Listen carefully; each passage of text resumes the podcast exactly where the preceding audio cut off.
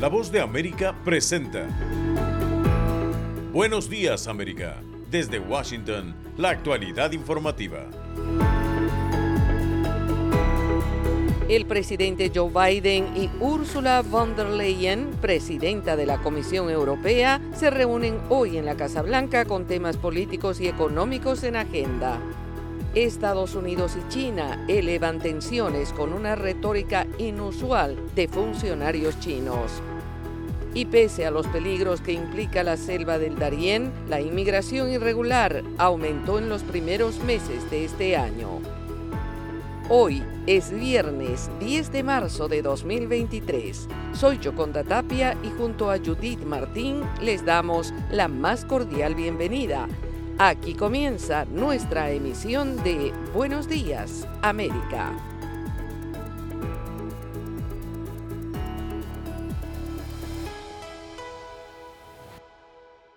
El presidente Joe Biden recibe hoy en la Casa Blanca a la presidenta de la Comisión Europea, Ursula von der Leyen, en un momento crucial para las relaciones entre Estados Unidos y el bloque europeo, a medida que Occidente se une para combatir la invasión militar de Rusia en Ucrania o la creciente influencia de China en la esfera internacional. Sin embargo, entre los asuntos que abordarán también habrá lugar para las desavenencias, y es que a Bruselas le inquietan las grandes subvenciones contempladas en la ley de reducción de la inflación de la administración Biden para impulsar la industria de la tecnología verde y que temen podría provocar migraciones de empresas europeas a Estados Unidos. Ante el riesgo, la Unión Europea ha decidido ofrecer ayudas a la industria de tecnologías renovables en un esfuerzo por acelerar la transición hacia una economía sostenible con el medio ambiente. Este asunto lleva meses gestionándose y Ursula von der Leyen se pronunció al respecto en el marco del Foro Económico Mundial.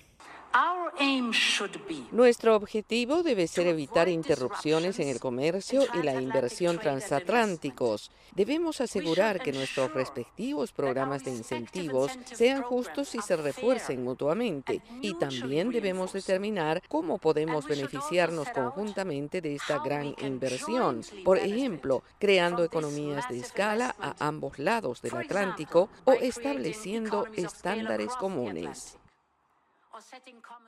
Además, durante su encuentro, ambos mandatarios discutirán posibles sanciones contra China en medio de preocupaciones de que Pekín podría estar preparándose para enviar apoyo militar a Rusia. Y, por supuesto, la invasión del Kremlin contra Ucrania se anticipa que sea una cuestión fundamental en la agenda de esta cita diplomática.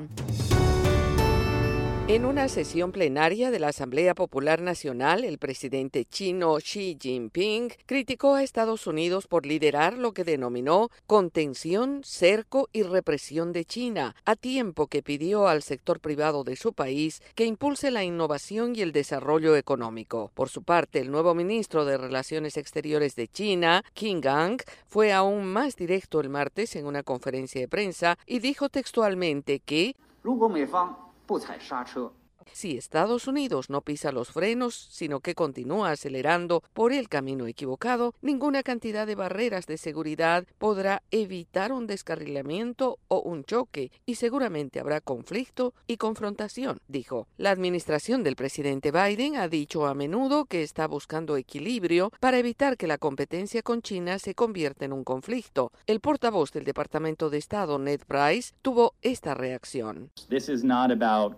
No se trata trata de contener a ningún país del mundo, no se trata de contener a China, no se trata de reprimir a China, no se trata de frenar a China, se trata de defender el orden basado en reglas, el orden basado en reglas que los países como China se han adherido. En una audiencia de la Cámara de Representantes el jueves, el representante republicano August Flocker dijo que Estados Unidos se encuentra en conflicto en este momento no con el pueblo de China, sino con el Partido Comunista de China, y destacó que a pesar de los años de intentos de Estados Unidos de desarrollar una relación productiva, justa y honesta con la República Popular China, Estados Unidos se ha enfrentado con deshonestidad y agresión. Somos la voz de América desde Washington, D.C.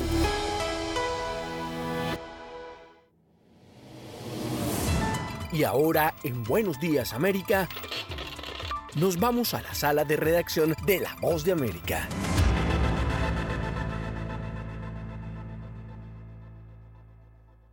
En Buenos Días América la actualidad continúa. La migración por la selva del Darién en Panamá se incrementó significativamente durante los primeros meses del 2023, pese a que esta es considerada una de las rutas de tránsito más peligrosas en América Latina. Esta es una actualización de nuestra sala de redacción.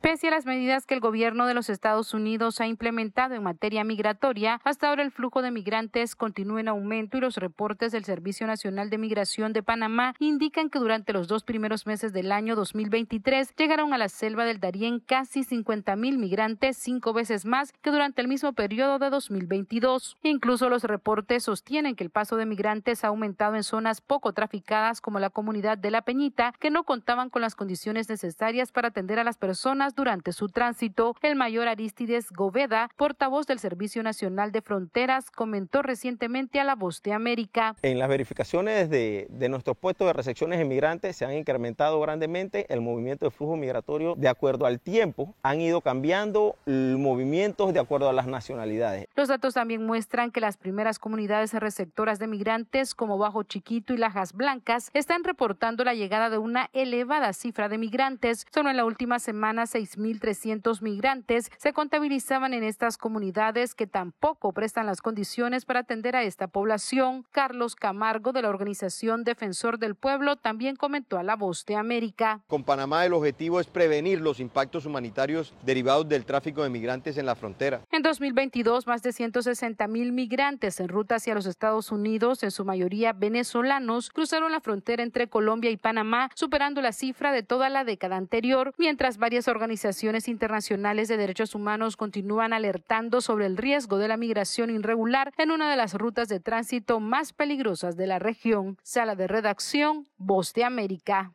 Y en otro rumbo informativo, Freedom House, una organización no gubernamental, dice en un informe que el debilitamiento de libertades civiles en algunos países y el declive de la democracia en el mundo está documentada. José Pernalete tiene este informe. El más reciente informe anual de la ONG Freedom House, Libertad en el Mundo 2023, califica que la brecha entre el número de países donde la libertad ha mejorado y donde ha disminuido se registra en menor escala durante los últimos 17 años. No obstante, alerta sobre agresiones directas contra la libertad de prensa. Vemos ataques a los medios en diferentes formas. Hay leyes que restringen la libertad de los medios, pero también hay ataques físicos a los periodistas. Entonces, entonces hay situaciones tan diferentes como el asesinato de periodistas en Haití, debido al tipo de situaciones inestables que están sucediendo ahí.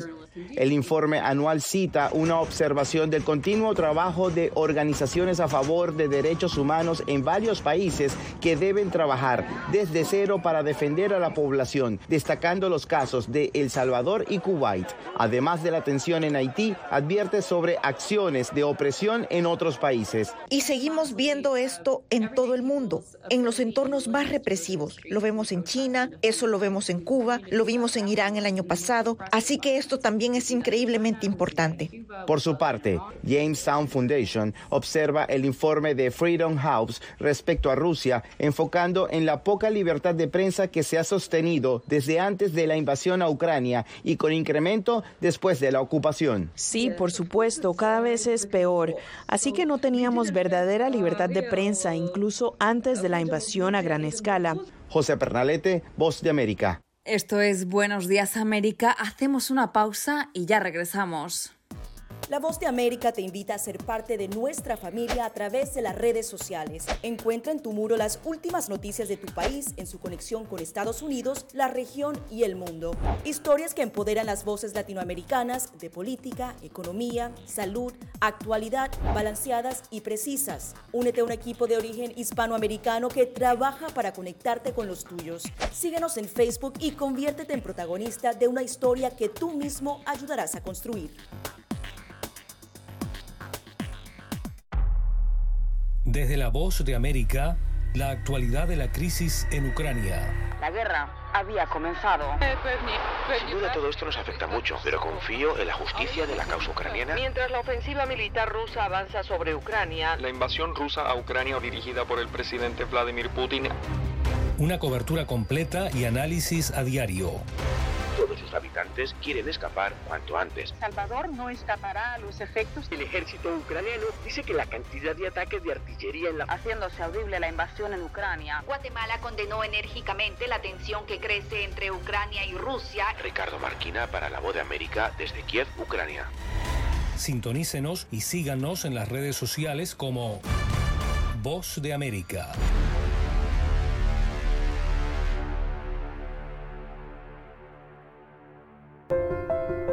Celebramos a las mujeres en la semana por el Día Internacional de la Mujer y nuestro bloque especial, Mujeres, el reto de la educación y la igualdad de género.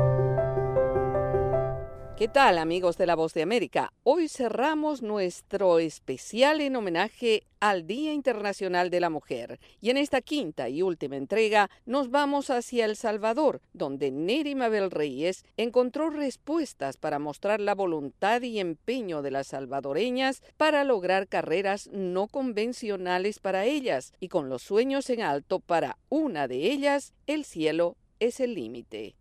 La mujer en El Salvador ha logrado abrir poco a poco el camino para incursionar en las carreras como las ingenierías en sus distintas especialidades y otras que aportan a la ciencia y a la agroindustria que tradicionalmente han sido dominadas por hombres y que según el especialista Oscar Picardo, director del Instituto de Ciencia, Tecnología e Innovación de la Universidad Francisco Gavidia, llegaron a categorizarse como masculinizadas. Ya no hay tantas profesiones feminizadas como antes vemos más mujeres en ingenierías, en química, en física, en matemática, en agroindustria, no a los niveles que están los hombres, pero sí es algo que ha ido creciendo. La inscripción de las mujeres en las carreras de las ciencias exactas y tecnologías en 2022 tuvo en El Salvador un crecimiento interanual del 6.6% según la Dirección de Educación Superior del Ministerio de Educación, pero el indicador sigue siendo bajo en comparación con el predominio de los hombres, según el informe Panorama Social de la Comisión Económica para América Latina y el Caribe CEPAL. En 2022, de cada 100 graduados de ingeniería en El Salvador, solamente 19 eran mujeres, mientras que en medicina el porcentaje de graduados está en paridad. Uno de los ejemplos que tenemos hoy es el de Teti Gómez. Es una salvadoreña que estudió ingeniería espacial y también se formó como piloto de aviación. Ella ha escrito el libro Sin Límites, en el que relata los entornos que le permitieron alcanzar sus metas. Uno de los problemas que más preocupa es la violencia de género que enfrentan las mujeres cuando están estudiando carreras científicas y aprovechamos para pedir la opinión de la ingeniera Teti Gómez. Nunca me sentí sola, nunca enfrenté ninguna situación hostil, al contrario, es como que en cada paso que yo daba en mi universidad, yo confiaba que Dios estaba conmigo y En El Salvador, según los registros de educación superior, existen 21 universidades, de las cuales 20 son privadas y solo una es pública. Esta última es la Universidad de El Salvador, que cuenta con más de 59 mil estudiantes. Según advierten sus autoridades, más del 41% corresponde a mujeres. Nerima Bel Reyes, Voz de América, El Salvador. Y este recorrido por 13 países de nuestra región termina en Argentina y Juan Ignacio González Prieto encontró que 3 de cada 10 estudiantes en tecnología son mujeres, una disparidad que también se muestra en la discriminación laboral y salarial, además de la falta de oportunidades.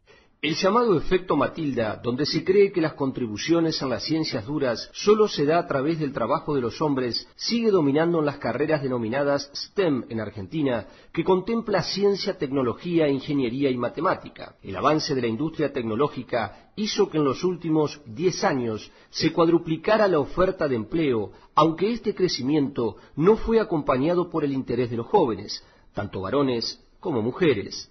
Juan Lázara, director de la Guía Universitaria del Estudiante, dice que el país necesita para su desarrollo profesionales vinculados a las ciencias exactas y no los tiene. Porque en Argentina tuvimos apenas siete años de presidentes ingenieros, mientras que en China es 30, 40 años de presidentes ingenieros. Las universidades públicas y privadas han tenido un avance lento pero sostenido, alcanzando entre el 28 y el 30% en la inscripción de mujeres en las carreras de ingeniería, un ejemplo de vocación y esfuerzo y sueños cumplidos a pesar de los obstáculos es la ingeniera mecánica Jessica Salvini, directora técnica del equipo Toyota Racing que se destacan las competencias más importantes de automovilismo. Veía los avisos de, empleos o, que se buscaban ingenieros para todo lo que es la parte automotriz y en general había muchos avisos que decían masculino excluyente.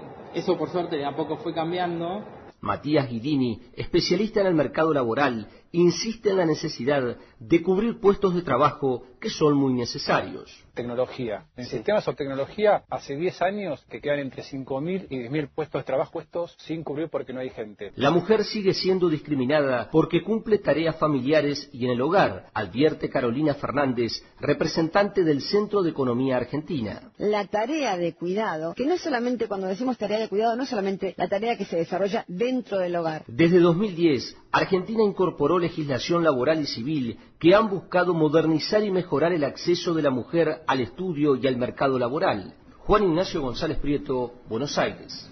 Muchas gracias a Neri y Juan Ignacio. Ellos cierran este esfuerzo de nuestro equipo de radio en La Voz de América. Esta fue una experiencia enriquecedora y que sin duda quedará en nuestra memoria y esperamos que también estén en las suyas. Felicidades a las mujeres decididas a cambiar los patrones, a vencer los mitos y ganar espacios con su capacidad y su conocimiento. Gracias por escucharnos. Hasta pronto. Esto es Buenos Días América. Hacemos una pausa y ya regresamos. Estas son las noticias. A tempranas horas de la mañana, acompañado por sus aliados políticos, el presidente... No coincide con la medida unilateral implementada por el gobierno de Estados Unidos. Que ya por precaución han recomendado no viajar a la zona estos son los corresponsales de la Voz de América. Álvaro Algarra, Voz de América, Caracas. Giselle Jacome, Quito, Ecuador, Voz de América. Juan Ignacio González Prieto, Voz de América, Buenos Aires, Argentina. Llevando siempre la información desde el lugar de los hechos. La economía de Uruguay lleva 15 años de crecimiento ininterrumpido. Fue designado con 94 votos de los 128 asambleístas que forman. Sara Pablo, Voz de América, Ciudad de México. Nerima Mabel Reyes, Voz de América, San Salvador. La Voz de América ofreciendo información de lo que sucede en Estados Unidos, América Latina y el mundo.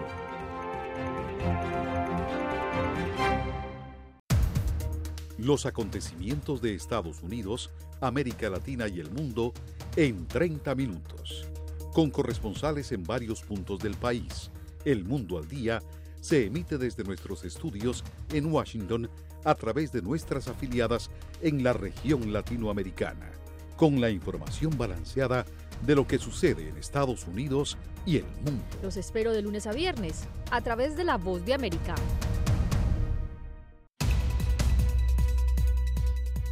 ¿Qué tal amigos? Les saluda Henry Llanos para invitarlos a escuchar Deportivo Internacional. De lunes a viernes, el resultado y las noticias de los eventos deportivos internacionales en un solo lugar Deportivo Internacional, una producción de La Voz de América. Estamos de vuelta en Buenos Días América. La lucha contra la corrupción e impunidad en Honduras será fortalecida este año con la llegada de una misión de expertos que trabajarán junto al gobierno en el combate contra este flagelo. Óscar Ortiz tiene el reporte. Para mediados de este año, Honduras podría contar con la instalación de una misión de lucha contra la corrupción e impunidad conocida como la CICI, luego del acuerdo alcanzado con la Organización de las Naciones Unidas a principios de este año, bajo la consideración de que sea un mecanismo anticorrupción, imparcial, autónomo e independiente con capacidades óptimas para investigar. La confirmación correspondió al canciller de Honduras, Enrique Reina, que en declaraciones a la Radio América de Honduras subrayó que esta misión de expertos podría llegar a finales de julio, aunque aún faltan detalles jurídicos y administrativos para su operatividad.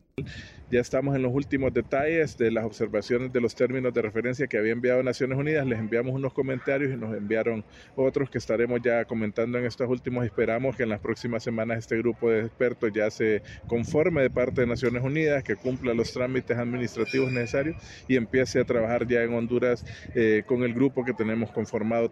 Sin embargo, los cuestionamientos ante la llegada de esta misión anticorrupción no cesan y desde sectores políticos insisten en que su accionar está condicionada, como señala el dirigente del Partido Liberal, Víctor Cubas. En manos de ellos está tomar las iniciativas de derogar las leyes que entorpecen la llegada de esa misión. Y una misión de estas es para ya actuar en forma más directa y no va a venir aquí si no le dan las herramientas para poder hacer el trabajo y poder ayudarle al pueblo hondureño a desentar la, la justicia en este país. La presidenta hondureña Xiomara Castro y la ONU firmaron un acuerdo de entendimiento que servirá como un respaldo que garantice el trabajo investigativo. Oscar Ortiz, Voz de América, Honduras. Y la situación económica sigue siendo uno de los principales problemas de los venezolanos y los economistas denuncian que el gobierno no quiere aumentar el salario mínimo. Carolina Alcalde tiene los detalles. Hace un año, tras el último aumento del gobierno, el salario mínimo en Venezuela era el equivalente a unos 30 dólares mensuales, pero la devaluación lo llevó a poco más de 5 dólares en la actualidad, mientras los precios de productos y servicios continúan subiendo. José Guerra, economista y exgerente de investigación económica del Banco Central de Venezuela, denunció esta semana que en el país existe una especie de esclavitud por los bajos salarios que paga el sector público, y en un contexto en el que paulatinamente se fueron eliminando los subsidios a la gasolina, la electricidad y otros servicios. No estoy defensor de los subsidios, pero sí quiero resaltar el hecho de que el salario ha caído de manera dramática. Y ahora están con el cuento de que no tienen plata. Yo los reto a que pongan las cifras. Las mías están allí. Desde mi punto de vista, el gobierno sí tiene cómo pagar un salario razonable, entre 100 y 150 dólares mensuales. En un momento en el cual están aumentando las exportaciones petroleras de la compañía Chevron, ya va por cerca de 100 mil barriles por día, pero tienen el dinero escondido, preparándolo para la campaña electoral. Ciudadanos consultados por la voz de América en las calles de Caracas coinciden en manifestar preocupación por la situación económica, como expresa María, una mujer de la tercera edad. Bueno, la veo requete mal, mi amor. La plata no alcanza para nada. ¿Para qué nos llega la pensión de la tercera edad? Para nada. Si aquí todo está dolarizado, pues que nos paguen la pensión en dólares, pero no al precio que está. Que nos la paguen más alta porque eso no nos alcanza ni para el pan. La inflación de febrero se ubicó en 20.2% y la anualizada en 537.7%, lo que aseguran configura una situación inflacionaria donde las autoridades fiscales y monetarias luchan desbordadas y sin instrumentos para detenerla. Mientras tanto, el gobierno continúa atribuyendo la crisis a las sanciones de la comunidad internacional. Carolina Alcalde, Voz de América, Caracas. Esto es Buenos Días América. Hacemos una pausa y ya regresamos. La Voz de América presenta. Cada semana La Voz de América te invita a ser parte de Venezuela 360. Para empoderar las voces que quieren reunir a tu país. Para escribir con ritmos contagiosos. Un nuevo capítulo en tu historia. Con un mismo lenguaje. El de la esperanza. El del futuro. El de la vida. Únete a un equipo de origen hispanoamericano que trabaja para conectarnos con el ADN venezolano. Conéctate con los tuyos. Conéctate con nosotros. Conéctate en WhatsApp digitando más 1-202-549-8691. Y Conviértete en protagonista de una historia que tú mismo ayudarás a construir. Conéctate cuantas veces quieras con Venezuela 360 en buenoticias.com. Y sé parte de nuestro equipo de redacción a través de tu conexión WhatsApp. Recuerda, más 1-202-549-8691. Acompáñenos de lunes a viernes con las noticias del mundo del entretenimiento lo mejor del cine.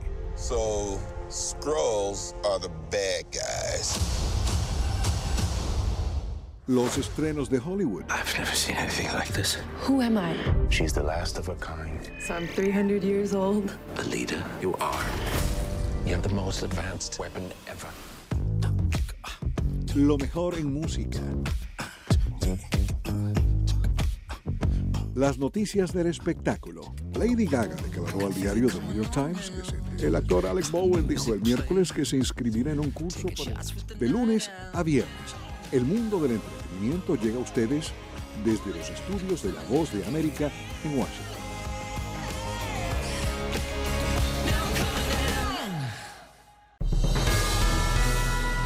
Momento deportivo en La Voz de América. Les informa Henry Llanos. Un ex ejecutivo de Fox fue declarado el jueves culpable de pagar decenas de millones de dólares en sobornos para obtener los derechos de transmisión del Mundial y otros torneos prestigiosos. Un segundo ex ejecutivo fue exonerado. Un jurado federal en Brooklyn deliberó cuatro días antes de emitir el veredicto. El argentino Hernán López, ex director general de Fox International Channels, fue hallado culpable. El mexicano Carlos Martínez, quien encabezó la filial en América Latina, fue declarado inocente. Los fiscales indicaron que el caso puso al descubierto la corrupción en el fútbol internacional. La defensa afirmó en cambio que los dos ex ejecutivos de Fox fueron inculpados por un delincuente confeso que solo buscaba así reducir su propia pena. Conmovido, López abrazó a algunos acompañantes en la corte luego de escuchar el veredicto, mientras que sus abogados parecían incrédulos. El ex astro de la NBA, Sean Kemp, actuó en legítima defensa cuando abrió fuego en un estacionamiento del estado de Washington mientras trataba de recuperar un teléfono y otros artículos robados, según dijeron sus abogados. Kemp, de 53 años, fue arrestado por la policía de Tacoma el miércoles como parte de una investigación sobre un hecho en que hubo supuestamente disparos desde un automóvil. Sin embargo, se le liberó el jueves por la tarde sin que se presentaran cargos. La Fiscalía del Condado de Pierce informó que no podía presentar cargos sin que hubiera una investigación más detallada. Estamos agradecidos de que no se hayan apresurado a emitir un juicio, según dijo el abogado defensor de Seattle, Tim Leary, quien representa a Kemp en materia penal en este asunto tan delicado. Henry Llanos, Voz de América, Washington.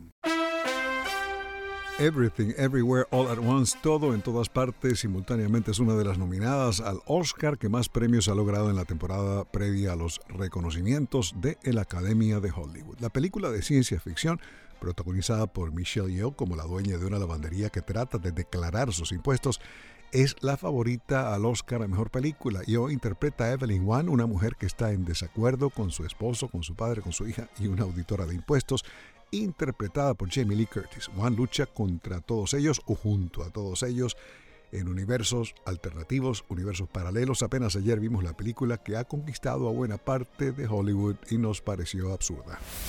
Everything, Everywhere compite por el Oscar a Mejor Película con Top Gun Maverick, Avatar, The Way of Water y Elvis, además de una nueva versión alemana de All Quiet on the Western Front, entre otras películas. Los productores, actores, escritores y directores de Hollywood ya han entregado sus principales galardones a Everything Everywhere en las ceremonias previas al Oscar. Lo que hemos leído en la prensa especializada es que la película ha tenido éxito porque cuenta una historia identificable sobre el estrés mundano y la desconexión o presunta desconexión dentro de las diferentes generaciones de una familia inmigrante, lo cual tampoco tiene mucho sentido porque igualmente hay desconexiones generacionales en el seno de las familias no inmigrantes. En todo caso, no nos gustó la película, hay mejores sin duda, pero Hollywood es Hollywood, así que ya veremos qué pasa el domingo. Un nuevo musical sobre la vida y obras de Frank Sinatra se estrenará en la ciudad británica de Birmingham a finales de 2023. Sinatra The Musical debutará en el Birmingham Rep el 23 de septiembre coincidiendo con el aniversario 70 o como se diría correctamente el septuagésimo aniversario de la gira por el Reino Unido del cantante de Come Fly With Me in New York, New York y de miles de otras canciones durante la cual actuó en esa ciudad británica. La historia del musical comienza en la víspera de Año Nuevo de 1942 poco antes de la fundación de La Voz de América, cuando Sinatra, que para ese entonces tenía 27 años, subió al escenario del Paramount Theater de Nueva York con una actuación que lo impulsó al éxito.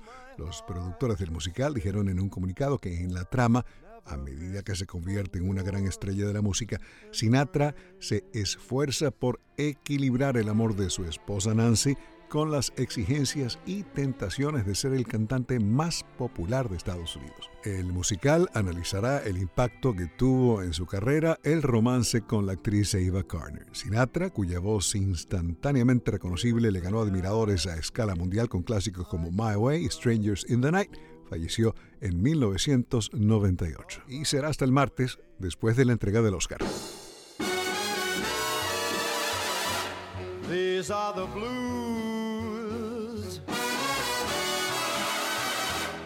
Nothing but blue.